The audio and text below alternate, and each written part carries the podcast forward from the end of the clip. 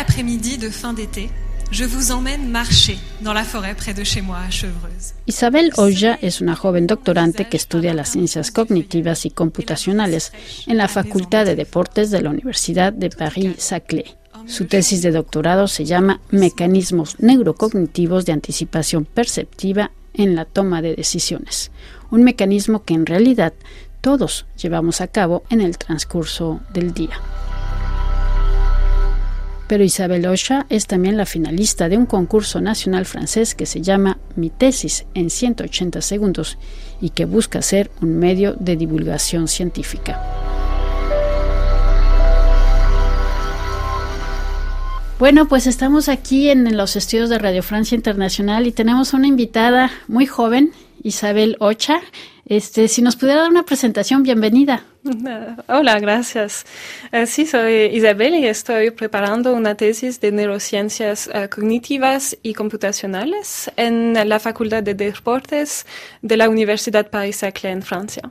Muy bien, bueno, pues sobre todo estás aquí por, mm, porque eres finalista de un concurso especial, un concurso de divulgación científica este, muy interesante que se hace en Francia y que se llama Mi tesis en 180 segundos. 180 segundos serían tres minutos, ¿no? Pero cuéntenos un poco de este concurso de divulgación científica. Este concurso es, es para todos los um, estudiantes de doctorado que quieren comunicar sobre la ciencia a personas que no trabajan en la ciencia.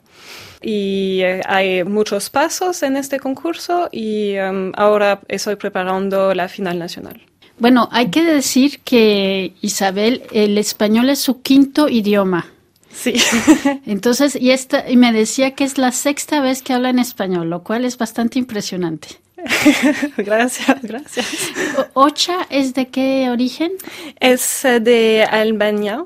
Albanés. Ah, es albanesa, sí. Eh, porque si se escribe H-O-X-H-A, pero sí se pronuncia Ocha, ¿verdad? Uh, ox, en francés es Oxa y en albanesa se dice Oja. Ah, muy bien. Bueno, entonces... Eh, pero podemos, pero como... No hay problema. Entonces mejor decimos Oxa. Oxa. Oxa. Oxa. Muy bien, Isabel. bueno, pues cuéntanos cómo, cómo trabajaste tu tema, en qué, bueno, cuál es este, el eje de, tu tema y tu, también tu objeto de estudio. Uh, mi tema de investigación se llama Mecanismos neurocognitivos de la anticipación perceptiva en la toma de decisión.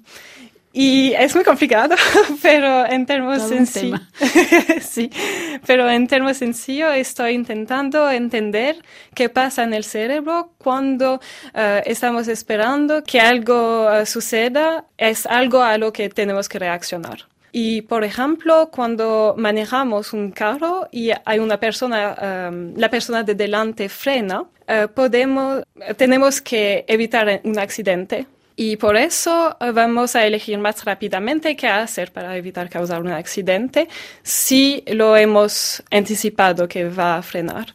Por ejemplo, podemos eh, parar también o desviar la trayectoria para eh, desviarlos. De acuerdo, o sea, son mecanismos que quizás los hacemos sin pensar, ¿verdad? Sí, sí, sí. Muy, muy rápidos. Ahora, me gustaría hablar este, de la primera final, es decir, como decías tú, este concurso son varios pasos, ¿no? Hay primero fases selectivas, entonces hay primero, pues todas las universidades de Francia se organizan. Hubo, por ejemplo, 58 finalistas que engloban a todas las, todos los campus universitarios de Francia. De estos fuiste tú elegida como la candidata de Paris-Saclay, que es todo un campo muy importante en, como a 30 minutos de París, ¿no? Pero que se llama Paris-Saclay. Una hora, pero sí. Una hora más bien. Bueno, ¿cómo, me gustaría hablar primero cómo trabajaste en esta final regional este, sobre esta tesis tuya de los mecanismos neurocognitivos. El primer paso solo fui una, eh, solo fui inscribirse para las formaciones antes de la, de la selección local. Fuimos 50 personas que le, a que le interesa este concurso y así que tuvimos un paso de selección antes de la final local. Eso fue un poco, un poco estresante, pero después la final, la final uh, local uh, fue más divertida porque uh, nos conocimos con todos los otros participantes y también hemos oído a las otras presentaciones y sí. Pero cuál es, porque bueno, el reto es que en 180 segundos resumas tu tesis, de, doctorado, ese es el reto. Sí, sí, uh, es uh, tres minutos, es un tiempo muy corto para explicar todo lo que uh, hago en mi trabajo. Y hay muchas dificultades en, e, ese ejercicio, pero uh, para mí el reto mayor es la combinación uh, de seleccionar las cosas más importantes de mi trabajo, encontrar términos sencillos para explicar las palabras científicas que encontró en mi trabajo y también ejemplos claros para todos. ¿Es en cerf? ¿O en sanglier peut-être? Vous préparez-vous à courir le 100 mètres de votre vie ou dégainer votre appareil photo pour enfin révéler la star des réseaux sociaux qui dort en vous?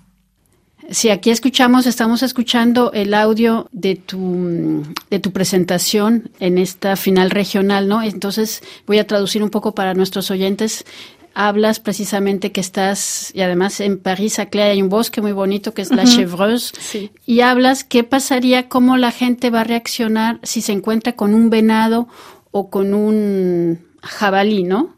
Sí. y, y, y, es para un poco explicar esta anticipación perceptiva, ¿verdad? O es decir, ¿Cómo fue? ¿Utilizaste elementos así de la vida cotidiana para explicar qué, cómo va a reaccionar la, las personas frente a una situación particular? Lo que estoy intentando de explicar en, eh, con ese ejemplo es que en la vida no uh, anticipamos de manera consciente eh, lo, que, lo que va a pasar. Y en mi presentación he tratado de hacer una sorpresa para los, eh, la gente que me Escu escucha. Uh -huh. Et soudain, crac Y, um, eh, y sí, es, uh, con ese ejemplo hay unos índices que preparan la persona a, a anticipar lo que se va a pasar, la, el animal. Es, va a parir. Lo, ¿Cómo que l'animal que, que, que ça, On s'attend à voir l'animal après. Donc il y a un indice qui prédit que l'animal. Ah, te, te, tenemos, hay índices que predicen que en un bosque quizás nos podemos encontrar con un venado o con un jabalí. Uh, hay índices en el bosque, sí. Hay, hay índices en el bosque que predicen uh -huh. uh, la, el, el, animal que va que nos podríamos encontrar. Que, que, nos podríamos encontrar. Muy bien, entonces esto es, es decir, es cómo el cerebro funciona, porque es interesante el tema, anticipación perceptiva, es decir, cómo nuestro cerebro se prepara para situaciones que todavía no pasan, ¿verdad? Es, ese es el tema de su estudio. Sí. Es, uh, en, en, la en todos los días tenemos esta situación cuando uh, tenemos que hacer algo, pero depende en el, sobre el mundo uh, alrededor de nosotros. Y tenemos que predecir lo que va, va a pasar Así que, que, tomamos la decisión correcta para reaccionar a est estas cosas en el mundo. Avec une lecture adaptée de l'électroencéphalogramme, j'arrive à trouver des signaux liés à l'anticipation, comme si on pouvait jouer à pierre, feuille, ciseaux en connaissant par avance la stratégie de l'adversaire. Pratique, non? Incluso usted en, en, su presentación esta de en la que ganó en esta final hace una comparación que estos mecanismos podría parecerse, por ejemplo, este juego de papel, piedra o tijera, ¿no? Uh -huh. Es decir, nosotros tenemos como ciertos patrones que decimos, bueno, si estamos en un bosque, es probable que nos pudiéramos encontrar con un venado, con un jabalí o con una con un animal uh -huh. y eso permite reaccionar de tal o es decir si vamos a huir si nos vamos a quedar parados si nos vamos a si vamos a quererle tomar una foto al animal como como explica usted en su en su video. Eh, eh, también en esta divulgación científica es importante el elemento de la oratoria no cómo preparó esta parte tenía un coach este cuéntenos. Sí uh, es un, fue un poco difícil porque soy muy tímida en la vida y tuvimos formaciones antes de cada paso uh, del concurso y recuerdo la primera vez que nos encontramos con los entrenadores.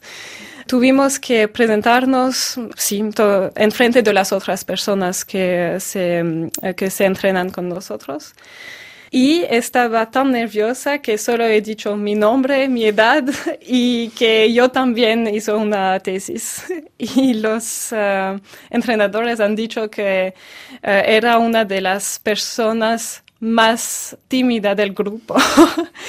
Eh, después de eso tuvimos otras formaciones y eh, antes de la final local tuvimos formaciones en cuales aprendimos eh, a interpretar nuestro texto de manera más impactante, con acciones y gritos. Pues sí, cuando la escuchamos no parece usted tímida en absoluto para nada. ¿Y qué, qué le ha aportado precisamente este tipo de iniciativas como este mi tesis en 180 segundos? Eh, creo que la comunicación es muy importante en la vida y en la ciencia. Y en la vida aprendo muchos, eh, muchas, muchos idiomas para hablar con otras personas. En la ciencia eh, es diferente porque el trabajo de los científicos es complicado y hay muchas palabras específicas que, no, que no se usan en la vida diaria. Y generalmente a la gente les interesa la ciencia, pero los científicos no saben cómo hablar de ciencia para estas personas. Por eso quería hacer este concurso, para aprender cómo comunicar sobre mi ciencia todas las personas. Pues sí, es fascinante. Es decir, yo creo que el reto es ese, ¿no? Es decir, por un lado, usted como científica quiere tener un rigor en los términos y por otro lado, en la divulgación, pues no se puede ser quizás tan preciso, pero y a la vez hay que hacerlo de manera atractiva, ¿verdad? Pues muchísimas gracias, este, Isabel Oxa, por haber venido a, Radio Francia Internacional y habernos compartido su, su objeto de estudio y sobre todo mucha suerte en esta final nacional que tiene lugar en, en la ciudad de Lyon. Muchas gracias.